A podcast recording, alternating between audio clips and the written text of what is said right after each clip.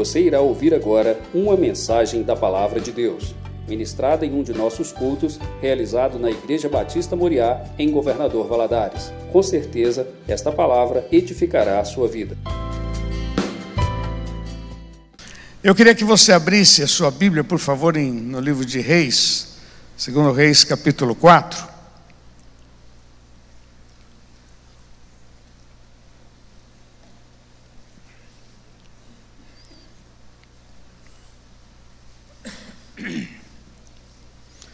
Esse é um texto aqui muito legal.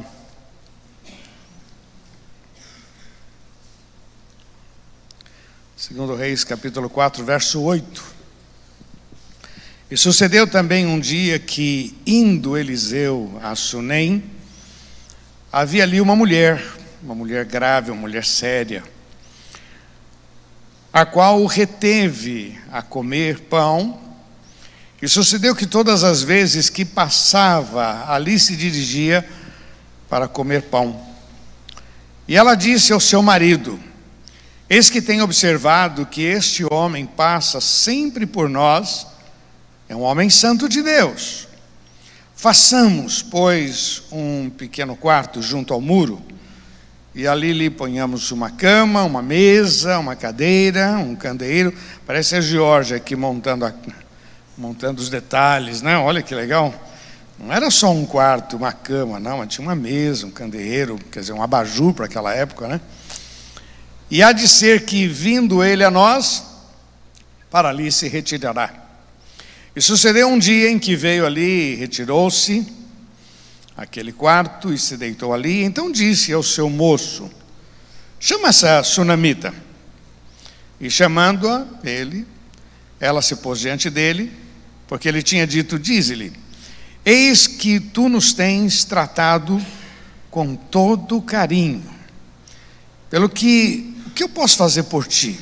Haverá alguma coisa que eu possa falar ao rei, ao chefe do exército? E dissera ela: Eu habito no meio do povo, quer dizer, graças a Deus não estou precisando de nada.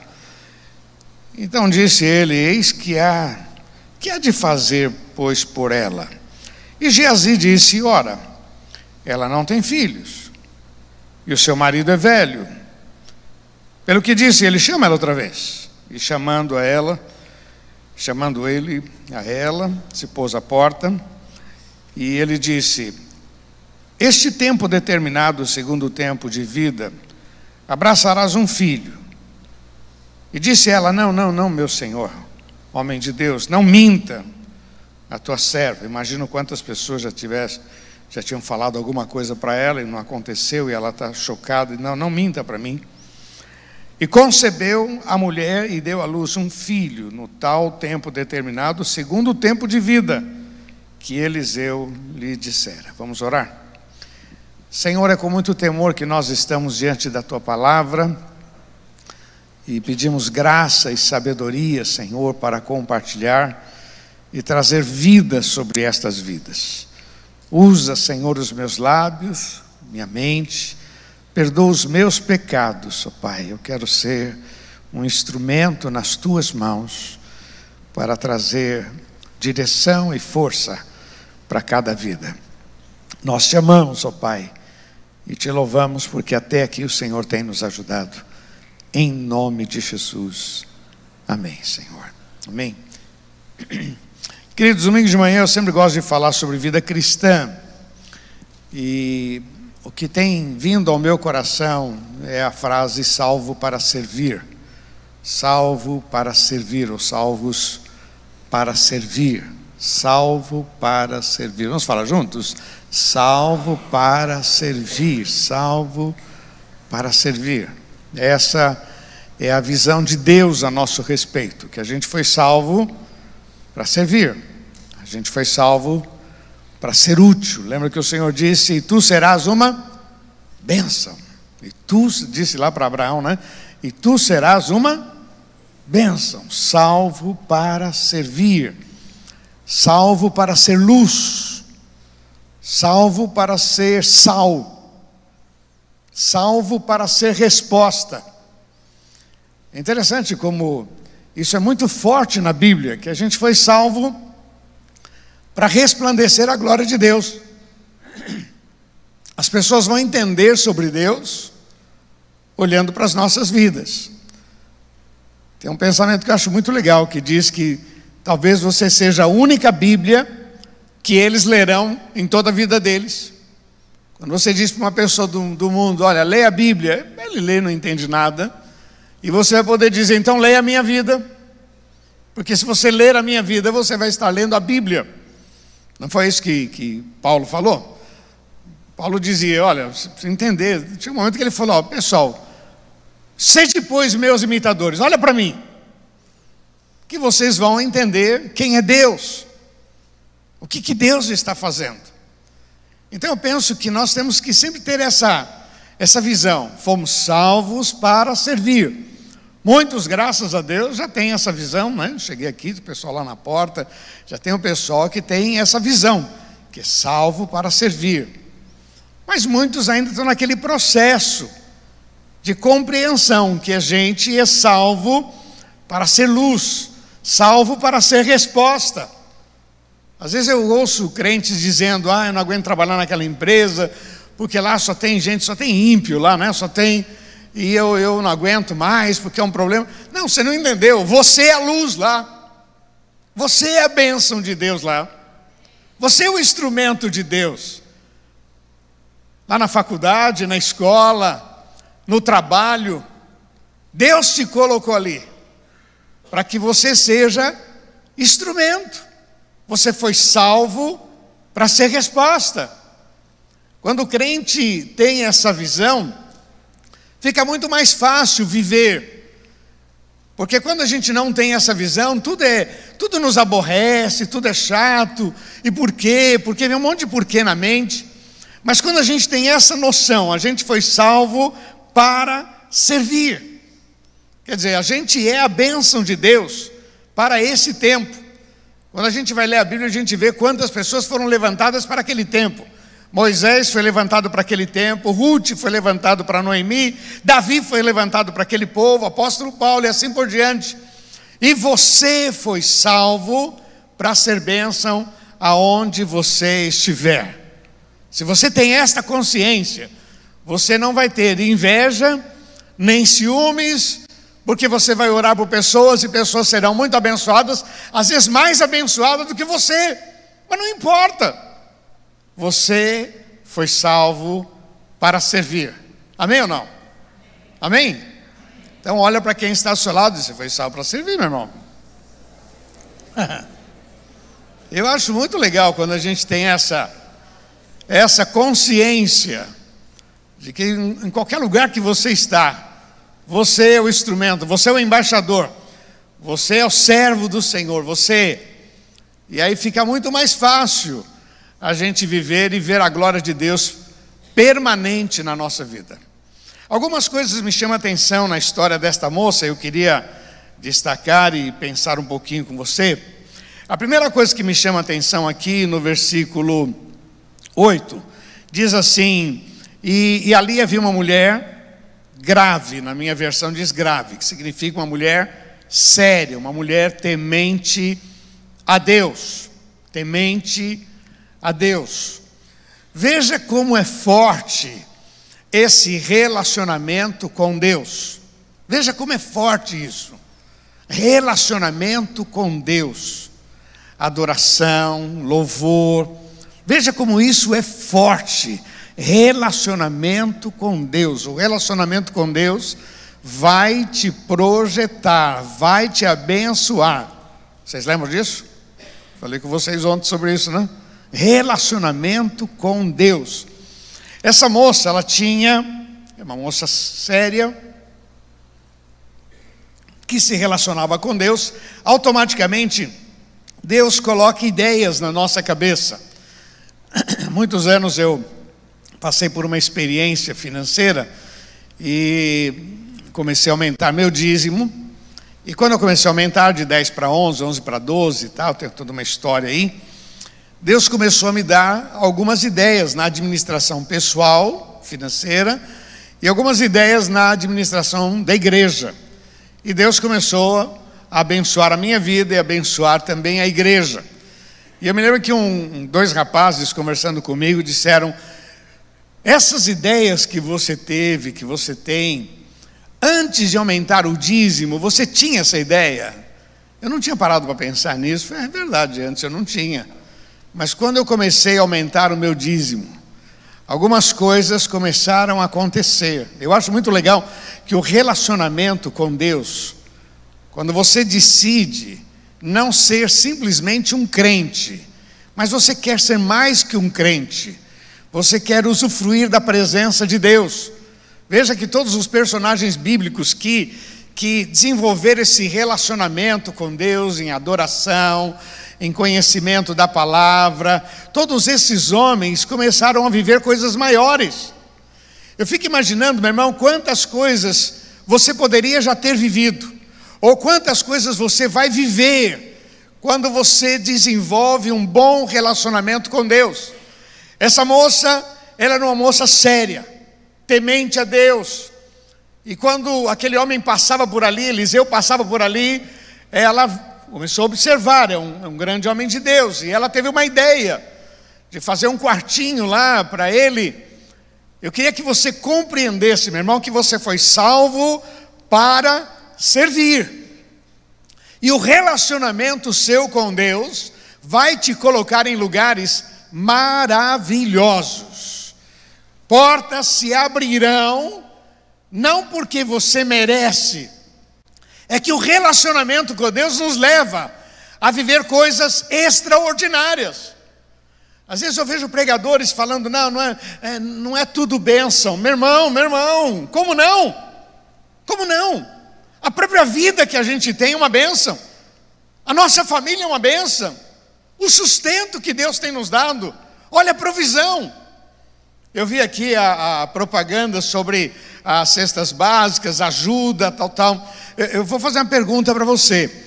Todo mundo que tem ajudado, que traz um alimento, que tem faltado na tua casa?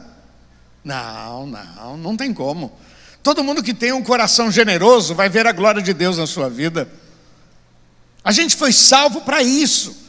Não simplesmente para frequentar a igreja, para vir aqui. Não, nós somos salvos. Aqui eu chamo de quartel-general, né? Que a gente se reúne para poder ouvir qual a estratégia, o que, que nós vamos fazer, e a gente recebe a palavra, a gente adora o Senhor, mas o verdadeiro cristianismo a gente vive lá fora, é lá em casa, é no trabalho, é na rua, é na faculdade, é na escola, aonde eu estiver, é ali que eu vou ser o verdadeiro cristão. E o relacionamento com Deus vai te livrar de arapucas. O relacionamento com Deus vai te livrar de ciladas do mal. O relacionamento com Deus vai abrir os teus olhos, vai te projetar, vai te abençoar. Por isso, meu irmão, a primeira coisa que me chama a atenção na vida dessa mulher é que ela tinha esse relacionamento com Deus. E isso foi muito importante para ela e assim será na tua vida também. Olha, não existe nada tão bom que não possa melhorar. Não existe nada tão bom. Não, mas a minha vida está boa. Você não viu nada. Nem olhos viram, nem ouvidos ouviram, nem jamais subiu ao coração humano é o que Deus tem preparado. Nos fala juntos? É o que Deus tem preparado para aqueles que o amam. Se a tua vida está boa, pois pode desenvolver esse relacionamento mais profundo com o Senhor, porque coisas maiores vão acontecer na sua vida, em nome de Jesus. Que a bênção de Deus esteja sobre você. Amém, querido? A segunda coisa que me chama a atenção na, na história dessa moça diz aqui que ela era uma moça que observava, versículo 9 diz assim: E ela disse ao seu marido: Eis que tem observado. Quer dizer, uma moça, uma mulher é, observadora, cautelosa, é, ela não queria fazer qualquer coisa de qualquer maneira. Então, ela observava, observou. Uma vez ele passou por ali, outra vez ela, ele passou, e ela chamou ele para não, vem aqui, toma um café com a gente e tal. Ele veio, comportamento observado, observa, observ, criteriosa, vamos chamar assim, muito criteriosa. Eu acho que a gente, muitas vezes, por falta de observar, de critério, às vezes a gente entra em cada cilada, fala a verdade. Né? A gente estende a mão para quem não quer nada. E às vezes a gente até desgasta a nossa fé, porque a gente fica orando, orando, orando, e a pessoa não quer nada com Deus. Eu me lembro que eu tinha um camarada na igreja, já contei isso aqui, mas só repetindo. Tinha um camarada na igreja que me dava muito trabalho. O cara é sem vergonha. Muito sem vergonha. Mas eu gostava muito dele. E eu acreditava na recuperação, na mudança de vida dele. E eu gastava a minha fé, orando por ele, intercedendo por ele. Deus, põe as tuas mãos. E o cara sempre aprontando, sempre um dia eu não aguentava mais, eu falei, Deus, fala comigo, e abri a Bíblia. E quando eu abri, abri em 1 Samuel 16, verso 1, que diz assim: Até quando terás dó de quem eu tenho rejeitado? Meu Deus, eu estou gastando a minha fé. Porque quando eu digo gastando a minha fé, é porque a gente, quando a gente ora muito, a gente fica, Deus, por que, que não respondeu? Deus, por que que está acontecendo a ideia é que Deus está falhando, que estou orando, a chave está na oração, eu estou orando, as coisas. E Deus disse para mim: Até quando você vai ter dó de quem eu tenho rejeitado? Deixa nas minhas mãos. E a partir daquele momento eu decidi não ficar queimando mais a cabeça, entreguei nas mãos de Deus. E olha, meu irmão, nas mãos de Deus é muito melhor, viu? É muito melhor, porque Deus esmaga a gente para nos salvar, para nos abençoar. A gente tem que ter essa certeza. O que eu acho legal nessa moça aqui é que ela observava, criteriosa, observando, pensando. Não deixe de crer que o Senhor tem respostas maravilhosas para você. Mas ao mesmo tempo, não, não atrapalhe aquilo que Deus vai fazer na sua vida. Mateus capítulo 10 diz que a gente tem que ser simples como a pomba, mas prudente como a serpente. Simples, mas prudente. Eu queria que você abrisse lá no livro de Mateus, capítulo 10, capítulo 7. Só um, um texto que eu acho muito legal.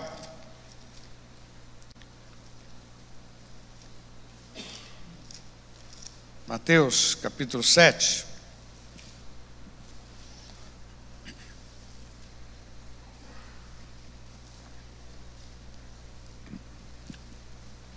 Versículo 15 diz assim: Acautelai-vos, porém, dos falsos profetas que vêm até vós vestidos como ovelhas, mas interiormente são lobos devoradores.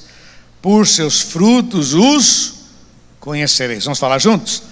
por seus frutos os. Jesus está alertando, dizendo: acautelai-vos, observe, pense, cuidado, não ponha a tua mão em qualquer cumbuca, devagar, calma, pensa. Verso 17: Assim também toda árvore boa produz bons frutos, e toda árvore má produz frutos maus. Não podem as árvores não pode a árvore boa dar frutos maus e nem a árvore má dar frutos bons. Toda árvore que não dá bom fruto, corta-se lança-se no fogo. Portanto, pelos seus frutos os conhecereis. Nem todo que diz Senhor, Senhor entrará no reino dos céus, mas aquele que faz a vontade de meu Pai que está nos céus. Muitos me dirão naquele dia: Senhor, Senhor, não profetizamos nós em Teu nome, em Teu nome não expulsamos demônios, em Teu nome não fizemos muitas maravilhas. Então lhes direi abertamente: Nunca vos conheci, apartai-vos de mim, vós que praticais a iniquidade. Eu acho legal essa observação de Jesus quando ele disse: Cuidado a vida do crente é uma vida de emoção. A vida do crente é uma vida dinâmica. Nós nunca sabemos o que vai acontecer naquele dia. Na verdade, nós só temos como palpável mesmo só o dia de hoje. A gente faz planos para amanhã, para depois de amanhã, para daqui um mês, para aqui. A gente faz planos. Mas a única coisa concreta que a gente tem é hoje. E o hoje precisa ser vivido com intensidade, orando ao Senhor, exaltando o seu nome, mas com muita cautela diante dele, porque muitos se levantam, às vezes até bobeira, tem, tem alguns irmãos que, que falam determinadas coisas que machucam a gente, e ele vai dizer: não, mas não foi por mal, você entendeu mal, tudo bem. O que eu não posso, meu irmão, é perder a bênção de Deus na minha vida. Não esqueça disso. Você foi salvo para servir. Você foi salvo para ser bênção. Você foi salvo para ser resposta. Você foi salvo para que a glória de Deus seja vista na tua vida, em nome de Jesus. O teu lar ainda abençoa o lar dos outros. O que Deus está fazendo na tua vida ainda será uma grande bênção sobre a vida dos outros. Então, cautela. Não tome nenhuma atitude sem falar com Deus. Não vá agindo por conta própria. Consulte ao Senhor. Porque, meu irmão, meu irmão, Deus tem tantas bênçãos para você. Eu queria que você entendesse que o nosso Deus, ele é inesgotável e ele faz milagres e ele gosta de fazer milagres. Amém? O nosso Deus tem prazer em fazer milagres. Por isso, meu irmão, fica assim com ele, viu? Pertinho dele, amando ao Senhor. Você vai ver o que Deus vai fazer na sua vida. Nenhum problema é tão grande que o Senhor não possa te dar uma direção, uma solução. A terceira questão que eu acho muito legal é, está aqui no versículo 10, quando, quando ela diz assim: façamos, façamos. Eu acho muito legal essa expressão, porque façamos é uma ação. Alguém precisa de você. E tem coisas, meu irmão, que a gente não precisa nem orar. Será que é da vontade de Deus que eu traga um alimento para ajudar? não precisa orar. Será que é da vontade de Deus que eu perdoe? não precisa nem orar, tem que perdoar. Será que é da vontade de Deus que eu, que eu acalme o ambiente? É da vontade de Deus que você acalme o ambiente. Será que é da vontade de Deus que eu, é, que eu, que eu deu meu dízimo, é da vontade de Deus você deu o seu dízimo. Então, tem muitas coisas que a gente não precisa nem. É uma questão de relacionamento com Deus, a nossa vida, a nossa mente vai abrindo. E o que eu acho muito legal na, na vida desta moça, que ela não só era uma mulher temente a Deus, uma mulher que observava, mas uma mulher de ação. Que ela fazia, ela fez. Ela chegou para o seu esposo e disse: Olha, eu vejo que esse homem que passa por aqui é um homem de Deus, vale a pena, vale a pena. Eu sei que vocês têm aqui a, a, Missão Vida, e nós lá temos a Operação Vida, que é o nosso ministério com morador de rua. E é muito legal porque é, tem que fazer. A gente crê no poder de Deus. Quando me perguntam como é que a Operação Vida começou, Começou porque eu era novo no ministério, iniciando, apareceu um, um bêbado na porta de casa e pediu alimento tal. Eu falei, não, que alimento eu não iria dar, mas que ele viesse no culto. Ele veio. Ele veio, falei de Jesus, ele aceitou a Jesus. E aí eu falei, agora, o que, que eu faço? falei, vai, vai embora e volta no próximo culto. Na verdade, eu não sabia o que fazer com ele. E no outro culto voltou ele mais um. E eu falei, volta sem bebida. E voltou ele e um outro, os dois tremendo. Não tinha bebido. E aí eu olhei e falei para minha esposa, o que, que a gente faz com esses caras? E aí a gente teve uma ideia, vamos pôr eles para morar com a gente? E eles começaram, tinha um quartinho lá no fundo, colocamos eles lá para morar com a gente. E foi passando o tempo, o Vladimir foi para São Paulo, a nossa igreja de São Paulo. Lá ele Conheceu uma moça, casou, graças a Deus. O Zé Carlos foi para São Paulo, mas se meteu em encrenca, foi assassinado. E aí começa: o que, que a gente pode fazer? E começamos assim a trabalhar com esses moradores de rua. É muito legal porque eu sempre digo que essa moçada é, tem muita gente bonita, tem muita gente boa, muita gente capacitada, mas o diabo usou determinadas situações, a bebida, as drogas e afundou a vida deles. E assim nós atendemos hoje uma média de 25 a 30 por dia, casos novos por dia. Santos, para quem conhece Santos, Santos é uma cidade, para quem não conhece, né? Santos é uma cidade plana. Então, é uma cidade boa, plana, que tem chuveirinho na praia. Então, o pessoal tem onde tomar banho. Tem muitos restaurantes na hora da praia. Então, o morador de rua fica parado em frente ao restaurante. Então, para se livrar daquele camarada, eles dão comida. Então, ele tem comida, ele tem banho. O sistema de albergue é, lá em Santos são duas organizações aonde eles podem dormir 15 dias numa, 15 dias na outra. Então, durante um mês aí eles estão tem roupa lavada, tem toda a estrutura. E tem muito lixo, então eles pegam aqueles carrinhos e andam pela cidade. Então, é uma cidade que proporciona para eles também uma, uma facilidade. E os municípios deságua esse pessoal lá em Santos. Então, sempre tem muitos, muitos. E a gente tem procurado ser resposta de Deus para essa vida. O que eu acho legal é a expressão aqui, façamos, façamos. Meu irmão, não existe ninguém tão pobre que não possa ajudar o outro. Nós estamos com um projeto lá de cestas básicas para as igrejas, em que a gente começou na época da pandemia, a gente começou como todo mundo, vamos fazer mil cestas, e começamos, mas daí começamos a distribuir para as igrejas. Esse é um outro projeto que a gente só manda para as igrejas. É, cada 15 dias, são a média de três, quatro igrejas que recebem esses alimentos para que possam levar lá na periferia, lá onde estão os aflitos. Quando nós começamos, a ideia era mil, porque estava na pandemia, todo mundo fazendo mil. Só que depois que chegamos a mil, pensamos, aí, vamos parar? Não, não dá para parar. E continuamos. Nós passamos agora a casa de 75 toneladas de alimento. É um milagre, meu irmão. Para nós, eu, eu falo isso com muita alegria. E eu sempre levanto essa questão: todo mundo que contribui tem faltado? Não, não tem faltado. Porque não vai faltar. Tem coisas, meu irmão, que você não tem nem que orar, tem que fazer.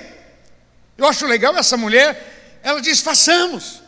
Conversou com sua esposa, diz: vamos fazer. Vamos tomar essa atitude. Será que eu devo orar? Deve orar. Será que eu devo ajudar? Deve ajudar. Quando você toma essas atitudes que eu chamaria de generosidade, fala para quem está do seu lado assim, diz assim: Deus está vendo, viu?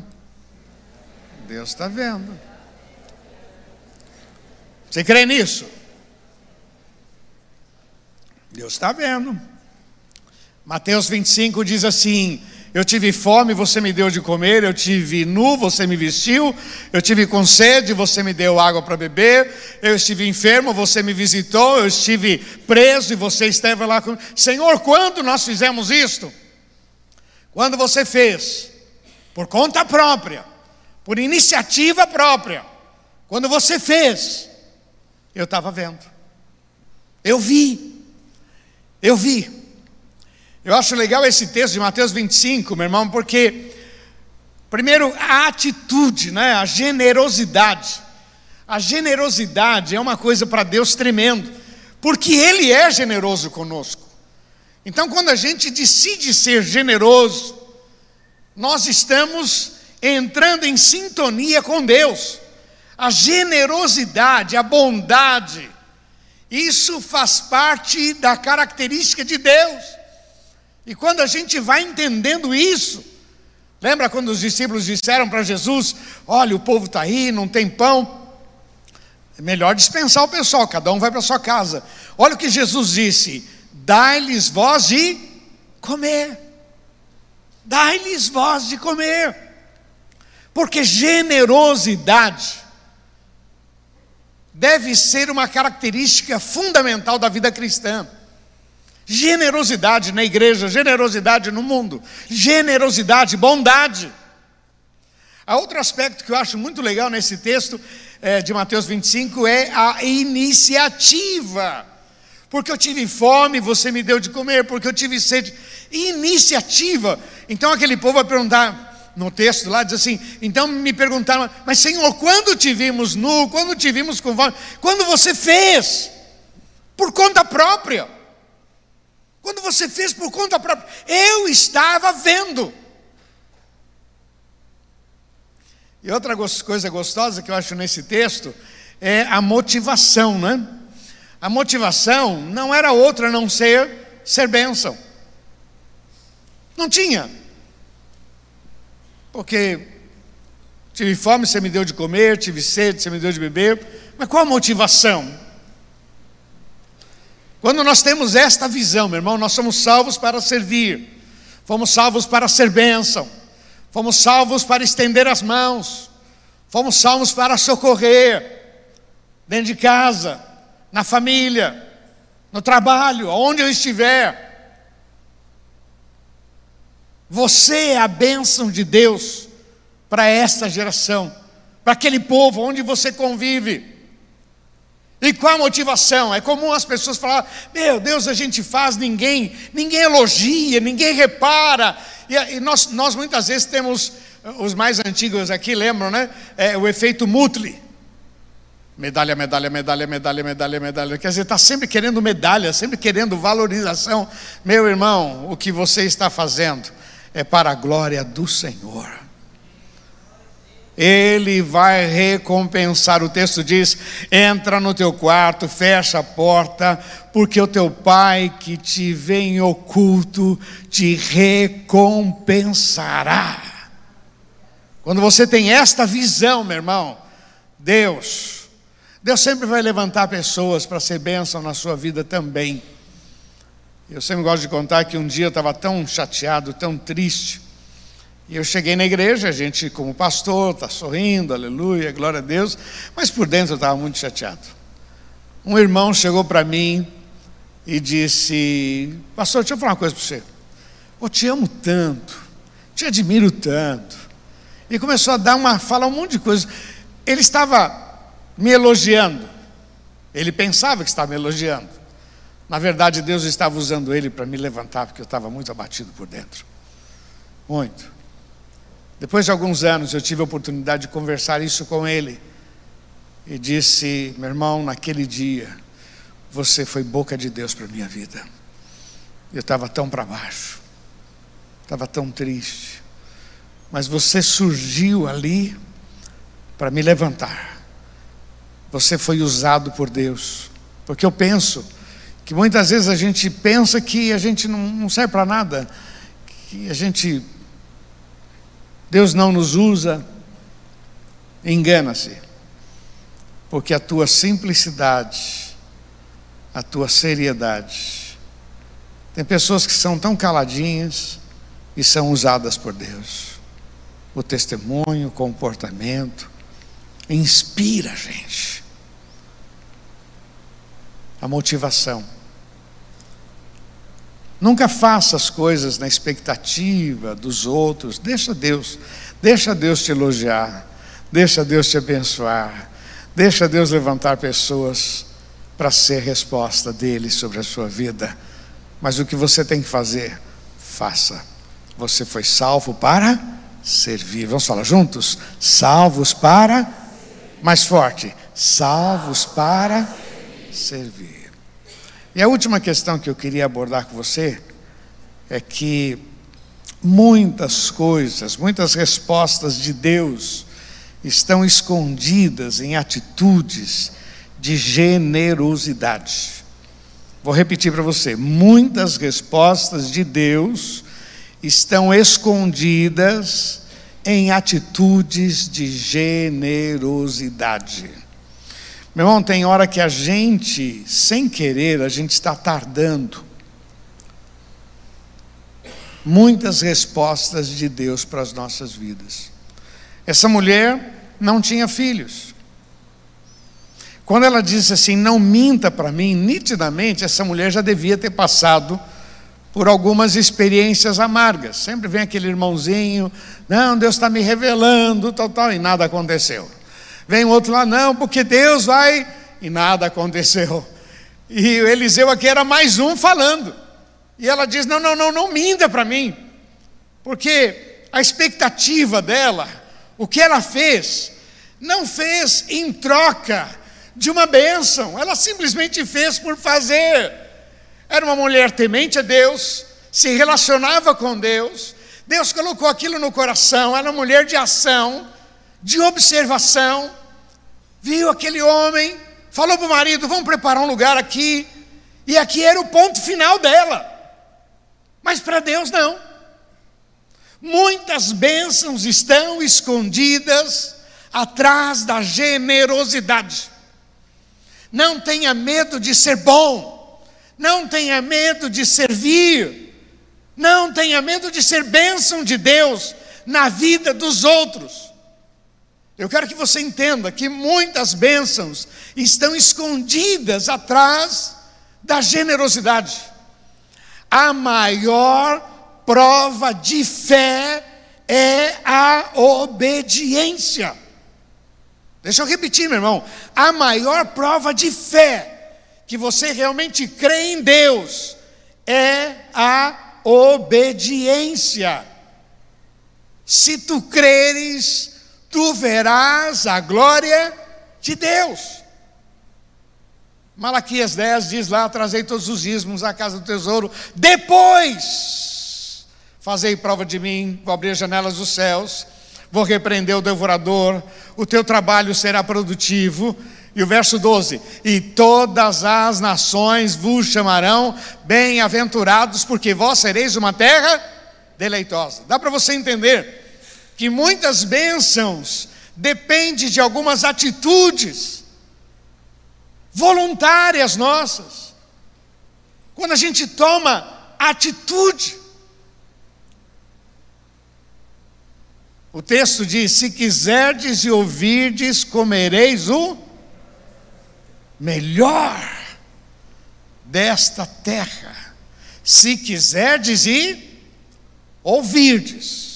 O ouvir está em aplicar, em praticar. Se quiserdes e ouvirdes, comereis o melhor. Então dá para você entender que muitas respostas de Deus estão escondidas atrás da generosidade da bondade, do servir. Vida cristã, meu irmão. Salvos para servir. Olha, meu irmão, eu anotei aqui que muitos milagres estão perto de você na sua mão. Cuidado para você mesmo não ser o problema, que você não atrapalhe a ação de Deus na tua vida. Por natureza, nós somos egoístas, por natureza, nós queremos a bênção. Se eu perguntar aqui quem quer uma bênção, todo mundo quer. E tem muitos, vou, eu vim buscar a minha bênção, eu quero a minha bênção, mas hoje eu quero estimular você. Se tu uma bênção. Seja você resposta de Deus para aqueles que estão perto de você. Dentro da tua casa, tua família, teus filhos. Muitas bênçãos estão escondidas atrás da generosidade. Em nome de Jesus. Não atrapalhe a sua vida, não atrase a sua vida. Creia no Senhor. Em nome de Jesus. Amém? Você recebe essa palavra? Vamos ficar de pé para a gente fazer uma oração?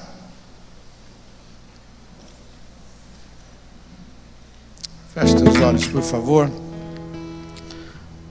Baixe a sua cabeça. Salvos para servir. Salvos para ser bênção, salvos para ser resposta de Deus. Esse é o nosso papel. Feche teus olhos. Pai, aqui está o teu povo, Senhor. povo que se chama pelo teu nome. São vidas que vieram, Senhor, para receber uma palavra.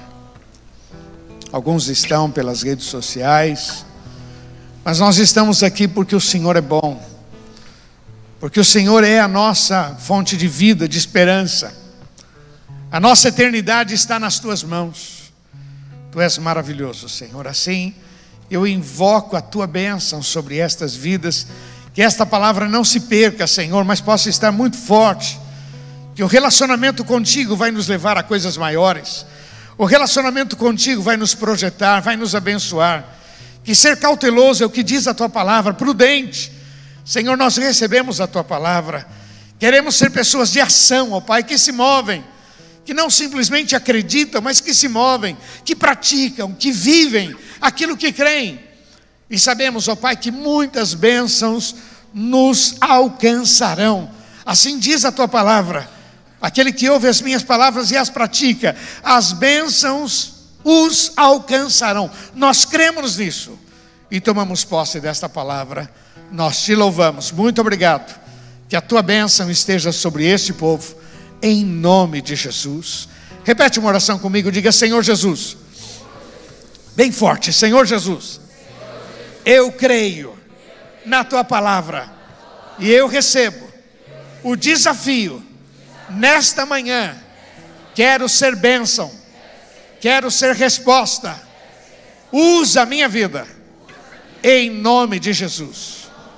Vamos aplaudir nosso Deus, vamos.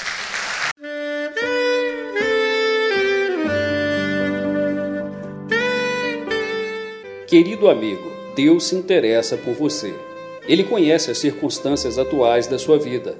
Não hesite em buscá-lo em Jeremias 33, versículo 3, ele nos diz: Clama a mim e responder-te-ei, e anunciar-te-ei coisas grandes e ocultas que não sabes. Esperamos que a mensagem ouvida tenha falado ao seu coração e que você e sua família sejam abençoados pelo Senhor Jesus.